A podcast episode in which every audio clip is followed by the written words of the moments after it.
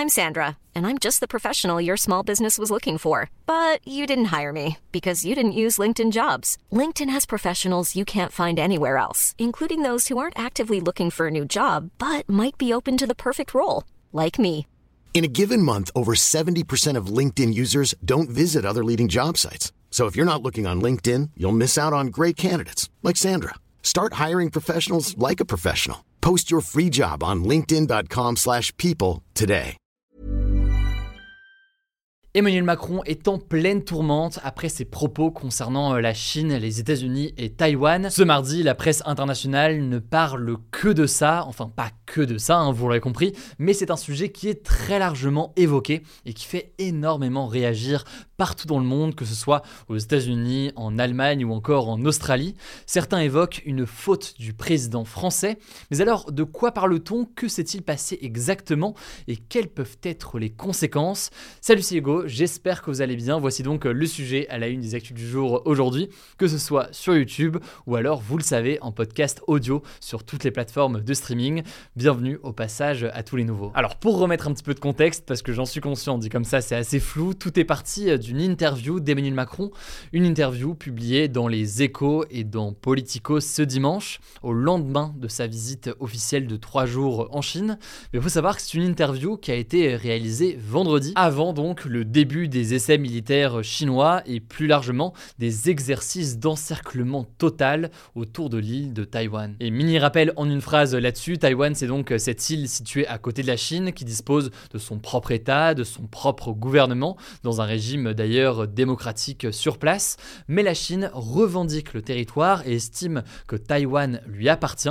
La Chine menace donc d'envahir Taïwan et les États-Unis ont annoncé qu'ils défendraient militairement Taïwan en cas de tentative d'invasion par la Chine. Dans ce contexte donc, et dans cette interview, le président français Emmanuel Macron a appelé l'Union européenne à ne pas être suiviste des États-Unis ou de la Chine sur la question de Taïwan. Emmanuel Macron déclare, je cite, La pire des choses serait de penser que nous, Européens, devrions être suivistes sur ce sujet et nous adapter au rythme américain et à une surréaction chinoise. Pour résumer, c'est donc une interview qui laisse entendre que la France ne condamnerait pas forcément une action euh, chinoise contre Taïwan.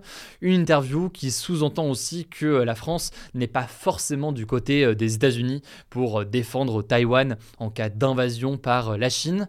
Et c'est enfin des propos qui laissent entendre que les États-Unis ont un rôle très important dans la montée des tensions, voire potentiellement plus important que la Chine. Plus largement, le président français a déclaré que l'Europe ne devait pas, je cite, entrer dans une logique de bloc à bloc et qu'elle devait former un troisième pôle, un troisième pôle donc face aux États-Unis et face à la Chine, avec, je cite, et là c'est un terme qu'on va beaucoup entendre parler peut-être dans les prochains jours, la question d'une autonomie stratégique. Ces déclarations font donc beaucoup réagir alors que la Chine vient de réaliser pendant trois jours des essais militaires d'encerclement autour de Taïwan, et les critiques ne portent pas vraiment sur le fait d'affirmer une forme d'autonomie de la France ou de l'Union européenne par rapport aux États-Unis ou alors à la Chine globalement aujourd'hui, hein, la plupart des politiques ou des spécialistes sont d'accord avec cela. Et cette idée donc de développer une forme d'autonomie de l'Union européenne par rapport à ces deux puissances. Mais en réalité, si on lit euh, ces critiques, c'est surtout en fait le timing qui pose pas mal de problèmes. C'est ce qu'estime notamment le chercheur Antoine Bondaz que j'évoquais déjà hier. En effet, il faut bien comprendre que depuis plusieurs mois, les États-Unis cherchent à dissuader la Chine d'envahir Taïwan. Ça passe par euh, la menace d'une riposte militaire américaine contre la Chine en cas d'invasion. Ça passe aussi par euh, des sanctions économiques. Ainsi, selon Antoine Bondaz, les propos d'Emmanuel Macron dans la période actuelle pourraient contribuer à laisser euh, la voie libre à la Chine, avec ce message donc derrière que la France ou l'Europe n'est pas forcément sur la position des États-Unis. Mais on en vient donc naturellement à une autre question forcément, est-ce que finalement la France doit se mêler du sujet de Taïwan? Ou est-ce que finalement c'est pas un sujet qui concerne uniquement la Chine et Taïwan? Ou éventuellement la Chine, Taïwan et euh, les États-Unis. Bien là-dessus, même si certains estiment que euh, la France ne devrait pas se soucier ou se préoccuper euh, de tout ça, beaucoup estiment que tout de même, eh bien, la France ou l'Union européenne ne peut pas être complètement aveugle ou sourde face à ce qui se passe à Taïwan. En effet, d'une façon ou d'une autre, ça peut être amené à nous concerner. Première raison qui est pas mal avancée, c'est que Taïwan aujourd'hui, c'est un partenaire économique majeur de l'Europe et notamment de la France. C'est le cas par exemple pour la production de semi-conducteurs qui sont utilisés euh, dans tous les objets informatiques et qui sont importés euh, beaucoup de Taïwan. C'est donc aujourd'hui Taïwan un très grand partenaire euh, économique. Ensuite, il faut bien comprendre qu'entre la Chine et Taïwan, il y a un détroit et ce détroit aujourd'hui, il est très important pour le commerce maritime mondial. Or, eh bien forcément, en cas de conflit entre la Chine et Taïwan, ce détroit pourrait être fortement perturbé. Ça pourrait donc avoir des conséquences en matière de commerce maritime, des conséquences en matière de livraison et donc des conséquences, des risques de pénurie et des conséquences économiques. J'ai dit conséquences dix fois en une phrase, désolé pour ça. Enfin, pour terminer, certains estiment que c'est un modèle que la France ou l'Union européenne doit défendre. Euh, je l'ai dit au début de ce sujet, Taïwan c'est une démocratie et donc selon certains, la France n'a pas intérêt à laisser la Chine, qui est un régime aujourd'hui autoritaire, prendre le contrôle de cette démocratie. Bref, beaucoup de questions et l'intérêt selon beaucoup, c'est qu'il y ait une forme de stabilité dans cette région. Très rapidement, autre motif de critique qu'on a pu entendre, il est lié au contexte de la guerre en Ukraine. Au Royaume-Uni, par exemple, le Financial Times estime qu'Emmanuel Macron a tenu des critiques, je cite, inquiétantes à l'égard des États-Unis, alors que le journal estime que les États-Unis ont massivement contribué à soutenir l'Europe d'une certaine façon euh, en soutenant euh, massivement l'Ukraine ces derniers mois. Bon, et plus largement, là je rentre pas dans tous les détails, mais euh, certains spécialistes estiment qu'il y a une forme d'ambiguïté, c'est ce que dit là aussi Antoine Bondaz, avec notamment donc une position de la France qui ne serait pas suffisamment ferme vis-à-vis de la Chine. Bref, si beaucoup de spécialistes ou de politiques semblent donc aller dans le sens d'Emmanuel Macron sur la volonté en soi d'avoir davantage d'indépendance, eh bien c'est davantage la question du timing et de l'approche dans cette période précise qui a été critiquée en tout cas, ce lundi soir, le gouvernement américain s'est empressé de réagir et a tenté euh, de calmer les choses. Les États-Unis ont déclaré avoir euh, toute la confiance dans l'excellente relation bilatérale avec euh, la France. Bon, après, en réalité, on peut se douter que ces déclarations du président français ont pu irriter du côté américain et que cette déclaration des Américains, ce n'est qu'une façon eh bien, de faire comprendre à la Chine que si, si, regardez, la France est du côté des États-Unis puisqu'ils sont alliés selon eux. Bref, vaste sujet, j'essaie de vous résumer tout cela au mieux pour mieux comprendre le débat autour de ces déclarations euh, d'Emmanuel Macron. N'hésitez pas à me dire dans les commentaires de ce que vous pensez de ce genre euh, de sujet. On suivra tout ça euh, directement sur Instagram. Le nom du compte c'est Hugo Decrypt. Si vous n'êtes pas encore abonné à nos résumés d'actualité et à nos autres formats directement sur Insta, je laisse la parole tout de suite à Blanche pour les actualités en bref et je reviens juste après. Merci Hugo et salut tout le monde. On commence avec une première actu. Le président américain Joe Biden s'est rendu ce mardi en Irlande du Nord pour commémorer les 25 ans de l'accord de paix nord-irlandais appelé Accord du Vendredi Saint. En fait, pendant près de 30 ans, entre 1969 et 1998,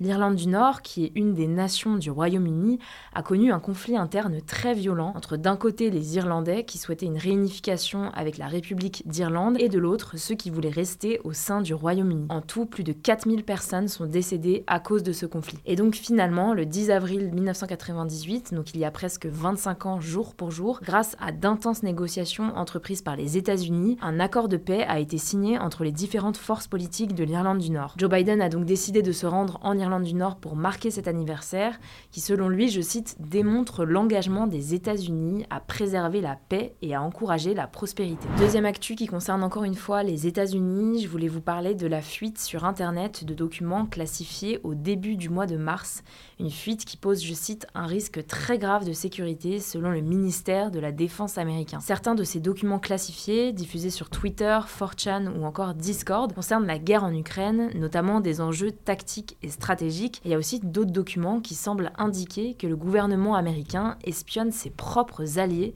dont l'Ukraine justement, Israël ou encore la Corée du Sud. Alors de son côté, le gouvernement américain a affirmé que la plupart de ces documents étaient vrais, mais que certains semblent avoir été modifiés, notamment un qui concerne les pertes russes en Ukraine, dans lequel le chiffre indiqué est bien inférieur au chiffre qui avait déjà été communiqué par les États-Unis. Même chose pour les pertes ukrainiennes qui sont plutôt revues à la hausse. Les Américains soupçonnent donc fortement la Russie d'avoir falsifié ces documents.